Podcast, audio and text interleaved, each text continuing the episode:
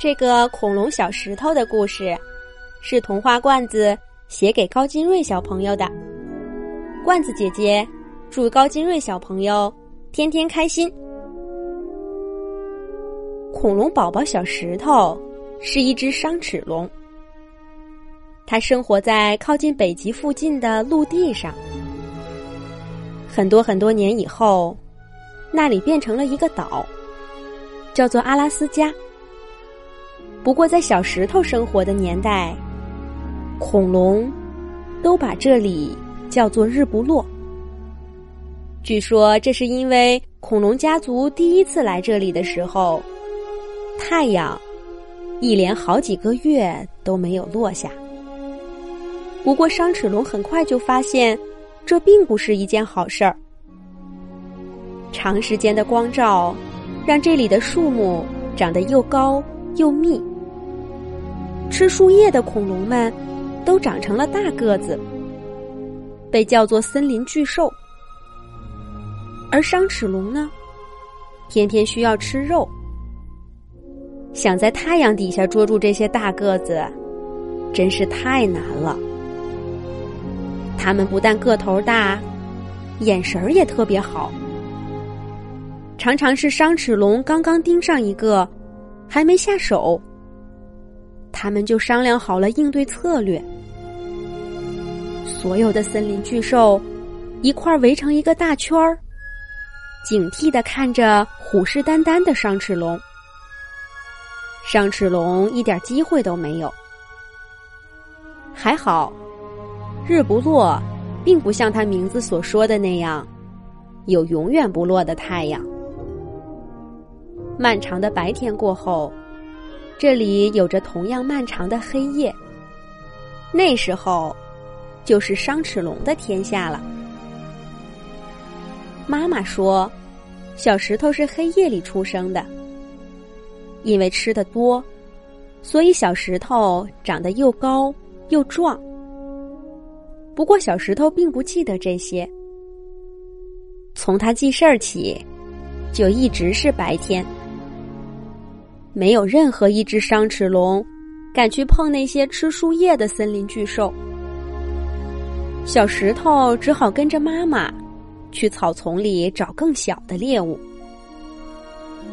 可是这些小家伙也机灵的很，他们一听见伤齿龙的脚步声，就会藏进洞穴里。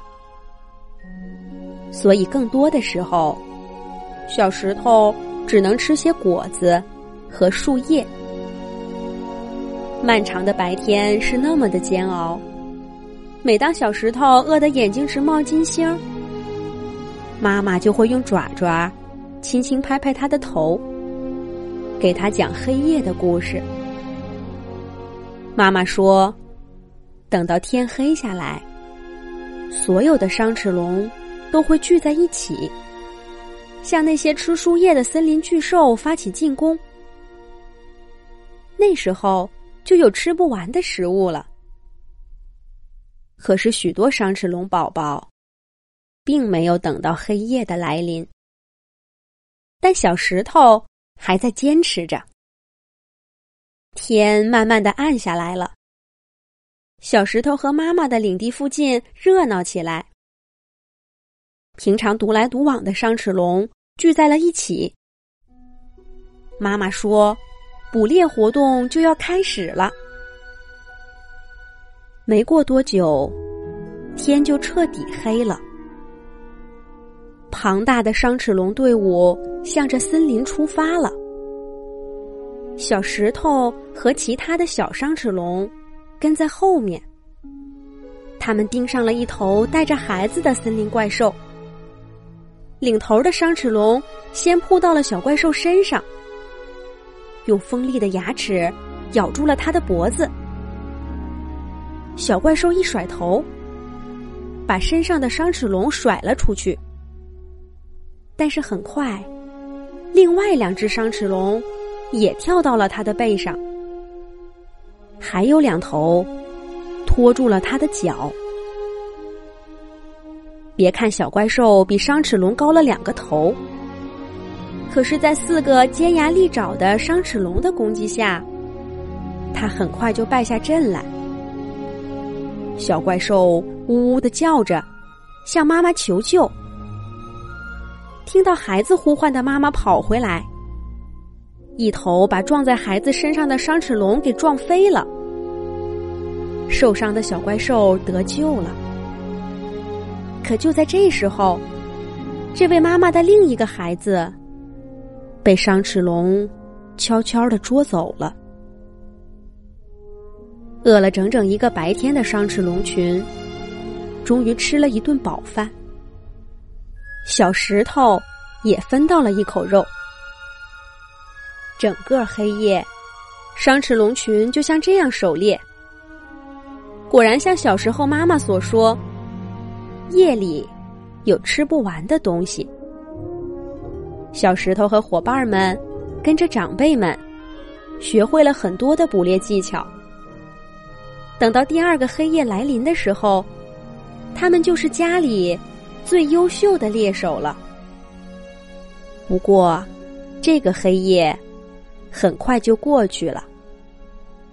难熬的白天又来了。这一次，小石头已经长大了。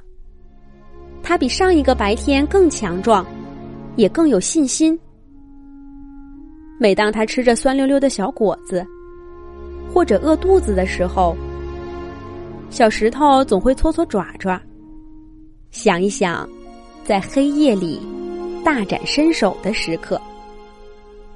然而那一天再也没有来。许多许多年以后，科学家在阿拉斯加岛上挖出了小石头的化石，它的骨骼已经完全变成了石头。在离它不远的地方，是一具森林怪兽的化石。人们说，那其实也是一种恐龙。现在，曾经的猎手和他的猎物被并排放在博物馆的玻璃柜子里。或许有一天，他们会开口给我们讲一讲那些来自远古时代的故事。